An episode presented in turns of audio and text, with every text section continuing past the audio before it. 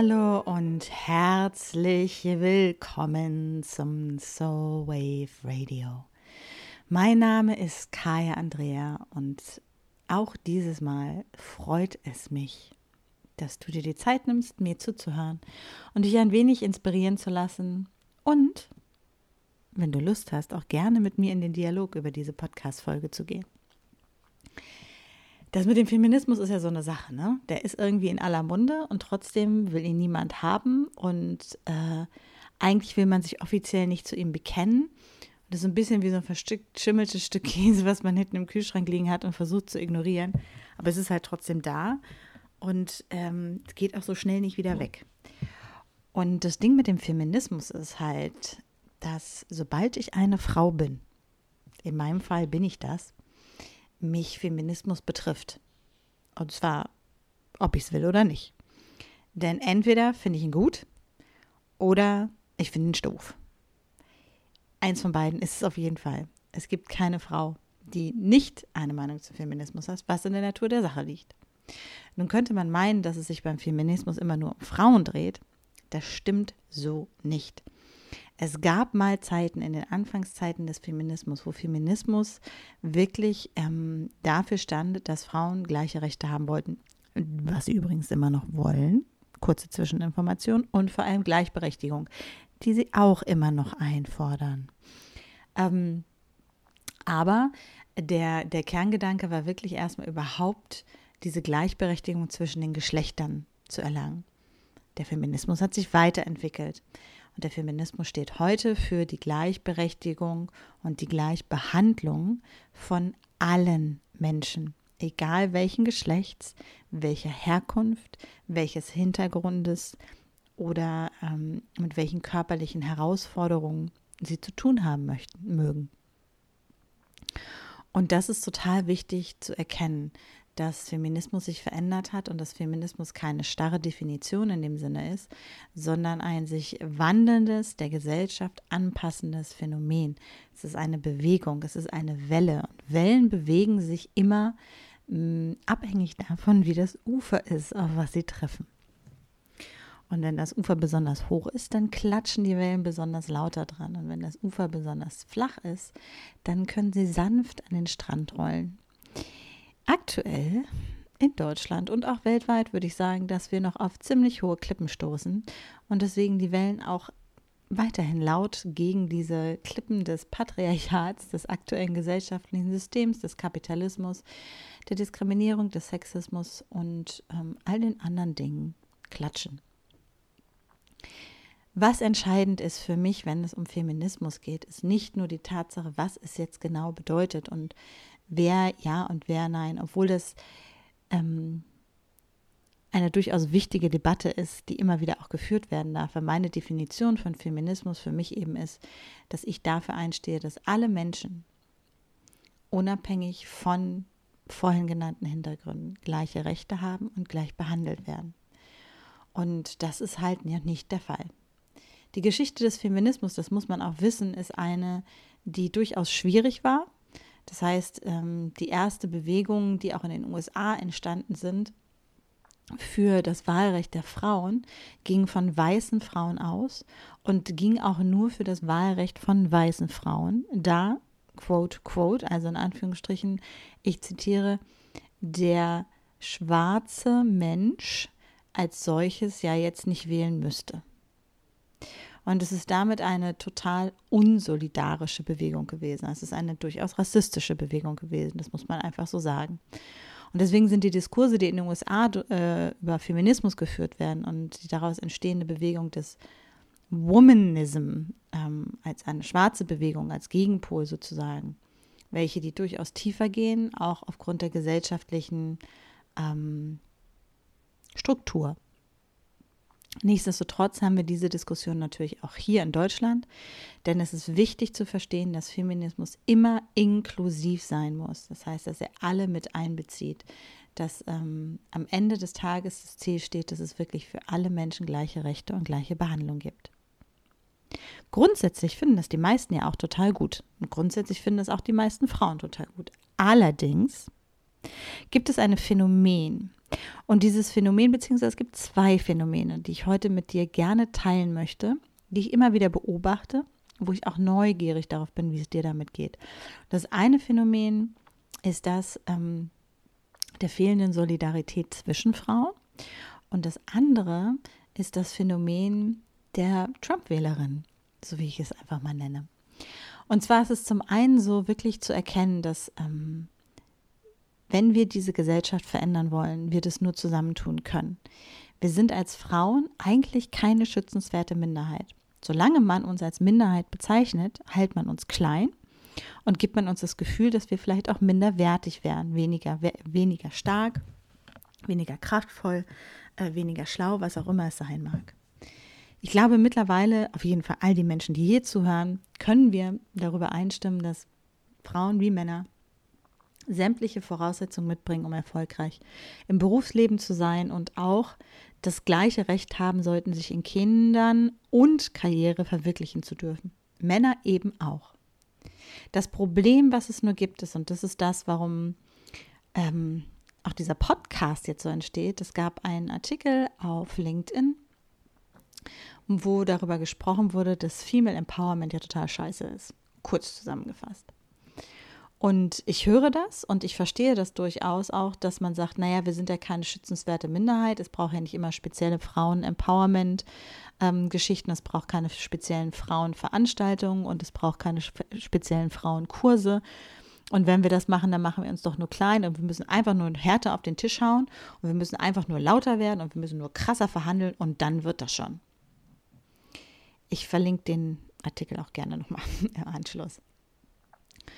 Das Ding dabei ist nur, dass was vergessen wird, ist, dass die Tatsache, dass diese Gesellschaft so ist, wie sie ist, ja nicht erst gestern entstanden ist, weil sich das jemand überlegt hat, sondern dass das über lange Zeit gewachsen ist, Jahrtausende gewachsen ist und sich Strukturen verfestigt haben. Das heißt, wenn ich jetzt anfange, eine Frauenveranstaltung zu machen, gibt es zum ersten Mal seit langem Situationen, in denen Frauen unter sich sein dürfen, außerhalb der häuslichen Umgebung. Das dürfen wir nicht vergessen und das ist mir ganz wichtig, dass es echt immer wieder auch in unseren Köpfen bleibt, dass wir erst seit 1997, wenn wir jetzt mal zurückgucken, überhaupt den Straftatbestand der Vergewaltigung in der Ehe im Gesetz haben. Friedrich Merz hat übrigens damals dagegen gestimmt, nur ähm, falls noch mal jemand drüber nachdenken will, ob Friedrich Merz Bundeskanzler werden sollte. Äh, seit 1962 dürfen Frauen in der Bundesrepublik Deutschland überhaupt erst ein eigenes Konto haben.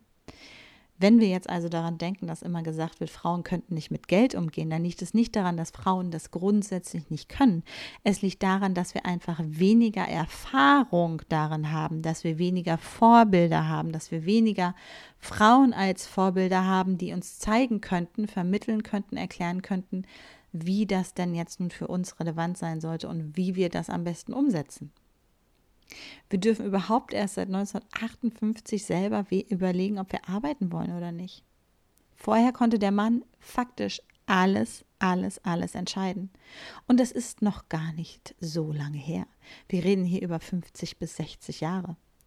Und wir sitzen hier und haben ganz oft diese Vorstellung, dass es eine totale Selbstverständlichkeit ist, dass wir wählen können, was übrigens erst seit knapp 100 Jahren der Fall ist, gut 100 Jahren der Fall ist, und ähm, unsere eigenen Konsumentenentscheidungen treffen können, was noch gar nicht so lange der Fall ist.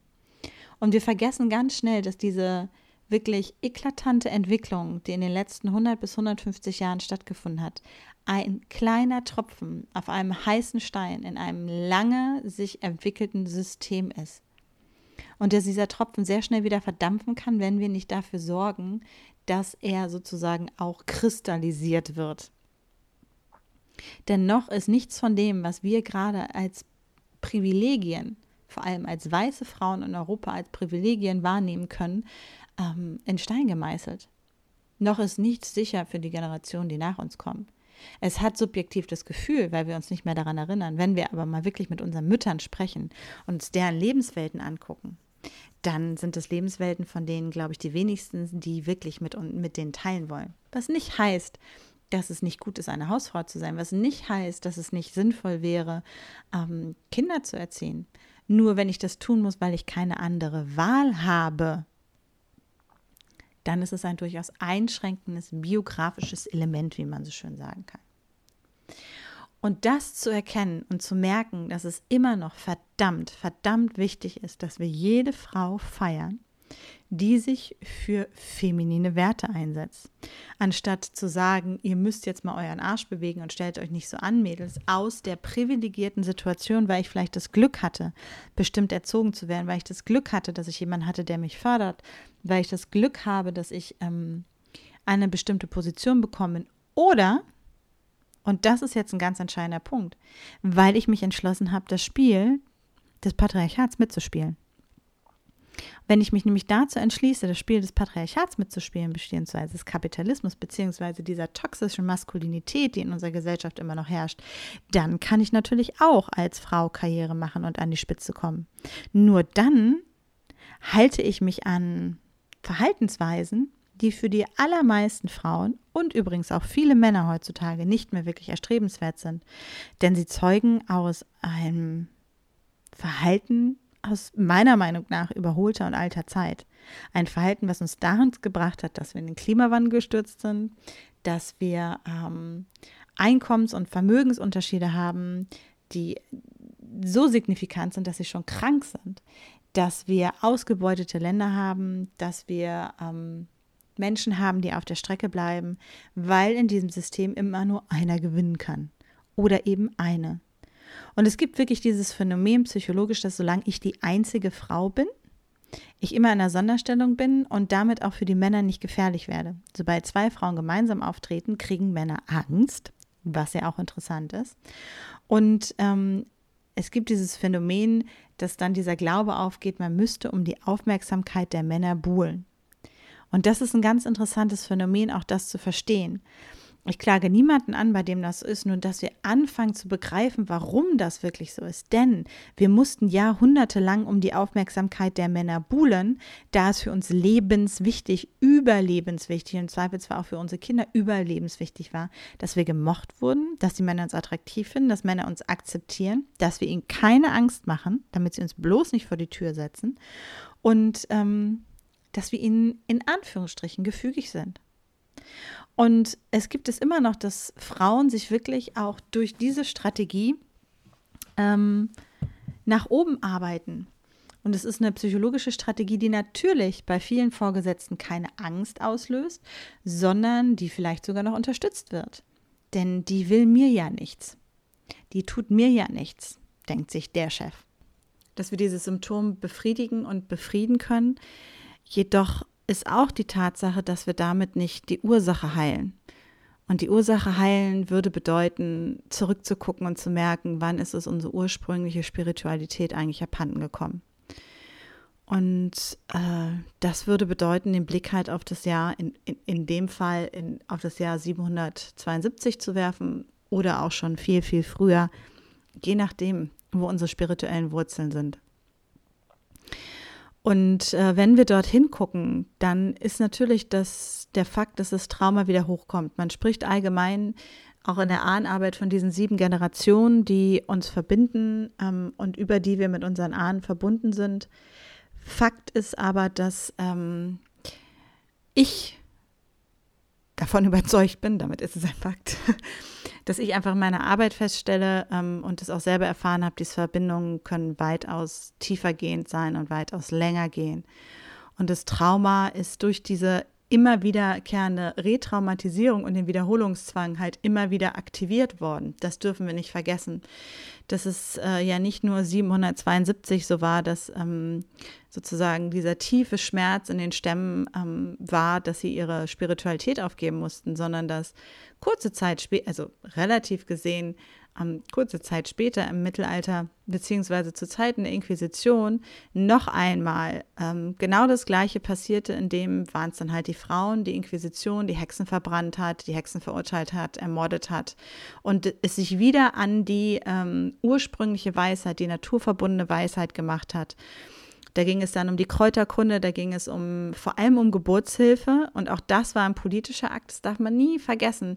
Es war ähm, kein Glaubensding, es war ein politischer Akt und das ist das, was ganz oft auch mit der Institution zu verbinden ist.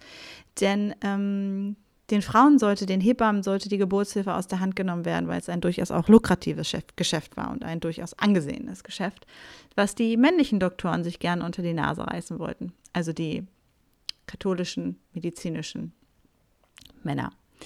Ähm, und so ist wieder ein tiefes Trauma in unser System eingespeist worden. Vor allem, vor allem, vor allem als Frauen. Das darf man auch nie vergessen. Wir sind als Frauen immer noch mal mehr leidtragend gewesen, einfach weil dieses System der äh, katholischen geprägten Kirche und dieses, ähm, dieses, diese Art des Glaubens einfach das Feminine auch wahnsinnig negiert, indem es Maria Magdalena zu Hure stilisiert und ähm, aus Shakina die, die feminine, kreierende Energie ist, einfach den Heiligen Geist macht und eine Taube. Und so läuft das Ganze weiter und weiter und weiter durch unsere Zellen. Und wenn wir da nicht bewusst sind, dann agieren wir das weiter und weiter und weiter aus in diesem psychologischen Wiederholungszwang. Und das ist ein Phänomen, was man wirklich nicht unterschätzen darf, weil dadurch immer wieder gleiche Situationen kreiert werden. Und zwar unbewusst läuft diese Energie durch uns und wir können es nicht stoppen. Und wie gesagt, es ist keine Entschuldigung, denn wir könnten als Gesellschaft einfach, auch als globale Gesellschaft dorthin gucken. Wir tun es nicht, weil wir als weiße, ich sage jetzt mal erobernde Kultur uns durch die Eroberung und durch den vermeintlichen Fortschritt jedes Mal so daran hochziehen, dass wir das als Gewinn verbuchen und lange Zeit nicht gesehen haben, welchen Schaden wir damit eigentlich anrichten, welchen Schaden unsere Vorfahren damit angerichtet haben und auch heutzutage damit anrichten. Denn Fakt ist, wenn dieses Teleskop einfach mal auf Mauna Kea steht, ist dieser Ort verletzt, tief, tief, tief verletzt. Und ähm, die Frage ist nicht, ob wir uns gegen den Fortschritt stellen, sondern ähm, dass, wir, dass wir Sacredness über Science stellen, dass ähm, wirklich Heiliges über Wissenschaft gestellt wird, dass Weisheit über Wissenschaft gestellt wird. Ähm, denn die Frage ist wirklich, braucht es dieses Teleskop an diesem Ort jetzt unbedingt oder wozu ist es eigentlich gut? Denn diesen Ort gibt es nur einmal, so wie es die Erde nur einmal gibt. Und wir haben jetzt in dieser retraumatisierenden Handlung wirklich äh, die Erde so weit ausgebeutet und wir werden auch weitermachen, wenn wir nicht erkennen, woher unsere Handlungen kommen. Und das ist meiner Meinung nach auch der Grund, warum man den Leuten erklären kann, dass sie das Plastik bitte nicht ins Meer schmeißen und dass sie dies und jenes bitte nicht tun sollen, aber sie es trotzdem tun, weil das Trauma, was so tief ist und diese Verletzung, die so tief ist und diese ja, Abgeschnittenheit von Mutter Erde, so tief sitzt, dass wir vollkommen gaga sind, könnte man fast schon sagen, und eben unsere Verhaltensweisen gar nicht mehr logisch verändern können. Denn logischerweise wissen wir alle, dass es so ist.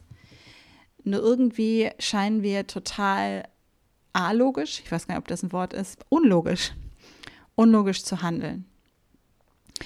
Und ich habe am Anfang äh, zwischendurch am Anfang zwischendurch mal gesagt, dass ähm, all das, was kollektiv stattfindet, natürlich auch individuell erfahrbar ist. Und ich habe das für mich zum Beispiel auch wirklich ganz klar gemerkt ähm, bei den Traumata, die durch meine Familie gerannt sind. Und ich habe auch gemerkt, dass ich auch Verhaltensweisen an den Tag gelegt habe vom, wie man so schön sagt, White Privilege, weißen Privilegien, die mir vorher gar nicht klar war, dass ich teilweise Gedanken hatte, vor denen ich erschrocken bin, als ich angefangen habe, mich mit diesem Thema tief auseinanderzusetzen. Und so kann es auch gut sein. Und die Wahrscheinlichkeit ist relativ groß, dass das Trauma auch durch dich fließt. Und manchmal wir uns dabei ertappen, uns entweder in der Täterrolle zu finden oder was wahrscheinlicher ist, wenn ich auch ehrlich zu mir bin, das war eher das, was, was bei mir der Fall ist, in der Opferrolle zu sein, da mir das Trauma widerfahren ist und ähm, da ich mit dem Weg, den ich gehe, natürlich wieder eine Situation kreiere, in der ich eher reviktimisiere, denn die Welt da draußen und ich hier drin und ich muss mich vor denen schützen, was ja auch was ist, was in der Spiri-Welt oft immer mal wieder so kommt. Und da zu erkennen, vielleicht ist das alles gar nicht wahr. Vielleicht ist es einfach nur eine Retraumatisierung, eine kollektive Retraumatisierung, die vor langer Zeit passiert ist, immer wieder getriggert und aktiviert wird und die wir ausagieren.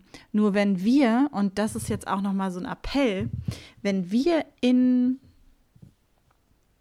der spirituellen Welt, so möchte ich sie jetzt mal nennen, und da fasse ich ganz viel drunter, oder in der bewussten, äh, in der in Anführungsstrichen bewusst agierenden Welt, nicht merken, welchen unterschwelligen Traumata wir teilweise erliegen, dann fallen wir immer wieder in den Wiederholungszwang. Und ich, was ich halt beobachte, ist, dass wir diesen Teil haben der Menschen, wenn ich so von oben drauf gucke, der wahnsinnig aggressiv vorgeht, der ohne Rücksicht auf Verluste vorgeht, der auch ohne Rücksicht auf morgen oder für nächste Generationen die Welt ausbeutet, sich nimmt, was er will. Und das ist für mich so der Teil, der sagt immer, das ist das, das Karl der große Syndrom. Das heißt, da wird genau das ausagiert. Und auf der anderen Seite sind diejenigen, die ähm, sich als Opfer fühlen, die von denen da oben sprechen, die sagen, ja, die anderen sind daran schuld oder da kann ich ja gar nichts machen, die sich zurückziehen auf ihr Meditationskissen und die Welt da draußen, die Welt da draußen sein lassen, weil sie so gemein sind. Und das ist auch etwas, was unterschwellig durch diese Retraumatisierung durch diesen Wiederholungszwang ausgelöst wird, dass wir in diese Reviktimisierung gehen und uns sozusagen in diese Opferhaltung begeben.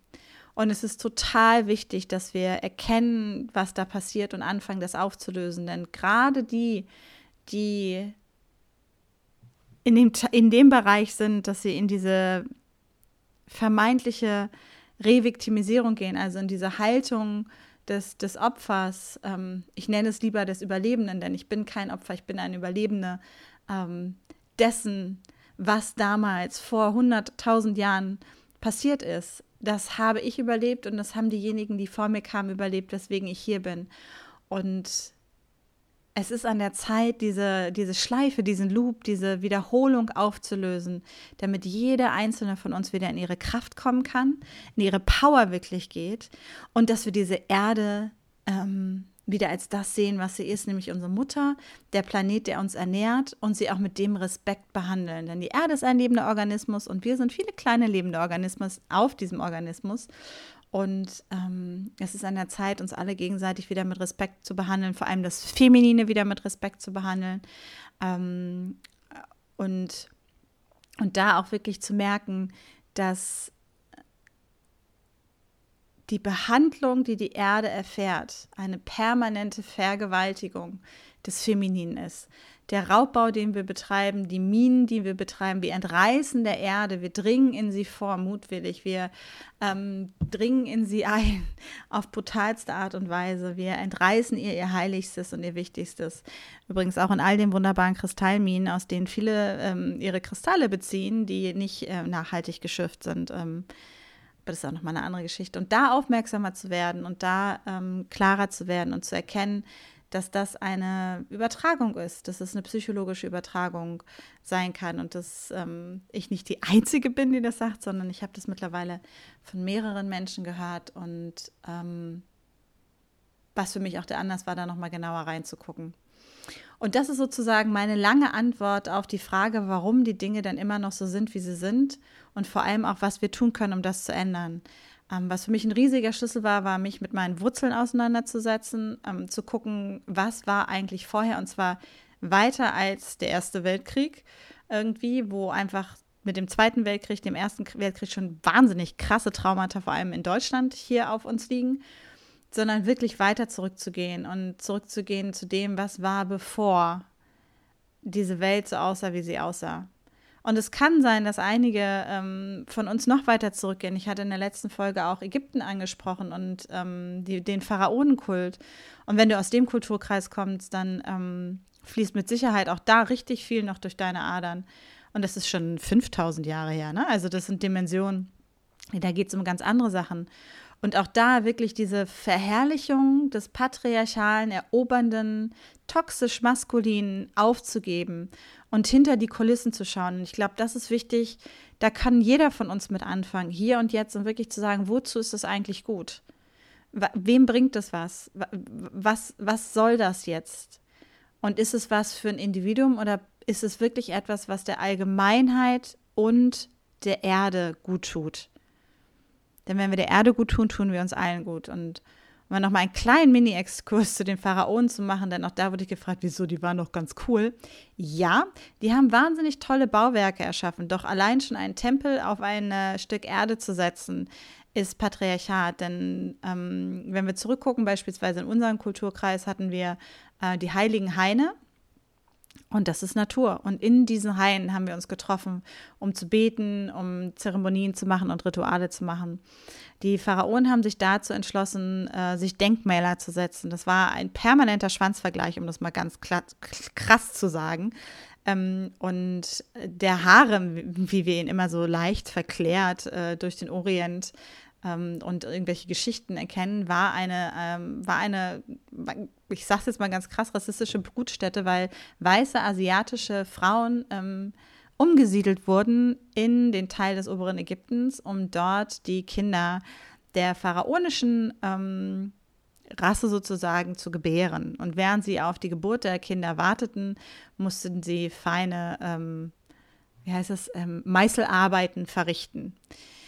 Das hört sich vielleicht jetzt krass an, ist aber so, gibt es genug äh, historische Nachweise für. Nur wir sind oftmals so verblendet von dem, was uns als wertvoll oder als ähm, richtig oder als Leistung angepriesen wird, dass wir immer wieder auf diesen Trick des Patriarchats reinfallen. Und das ist das Feminine zu entweihen. Und das bedeutet, die Frauen zu entweihen, das bedeutet, die Natur zu entweihen. Und das bedeutet, das Fließende, das Sein zu entweihen. Und ähm, das ist die Antwort auf die Frage im Kern, warum die Dinge noch so sind, wie sie sind. Es ist eine etwas längere Antwort geworden. Und äh, ich freue mich darauf, mit dir darüber auch in den Dialog zu gehen. Wenn du Fragen hast, äh, lass es mich gerne jederzeit wissen. Um, ähm, wir können diese kleinen Episoden auch gerne fortsetzen. Gern teile ich das, was, was ich gelernt habe in den letzten Jahren mit dir. Und wenn du jetzt sagst, Mensch, ich will irgendwie wissen, wie, wie, was hat das jetzt mit mir zu tun, wie kann ich da vorgehen, dann ist mein Tipp, geh in die Ahnenarbeit. Ähm, das kannst du mit mir tun, wenn du möchtest. Das kannst du mit jemand anders tun. Um wirklich auch zu gucken, was fließt durch dich durch. Denn das ist das, was ich gelernt habe. Ich bin so viel mehr als ich. Ich bin so viel meine Ahnen.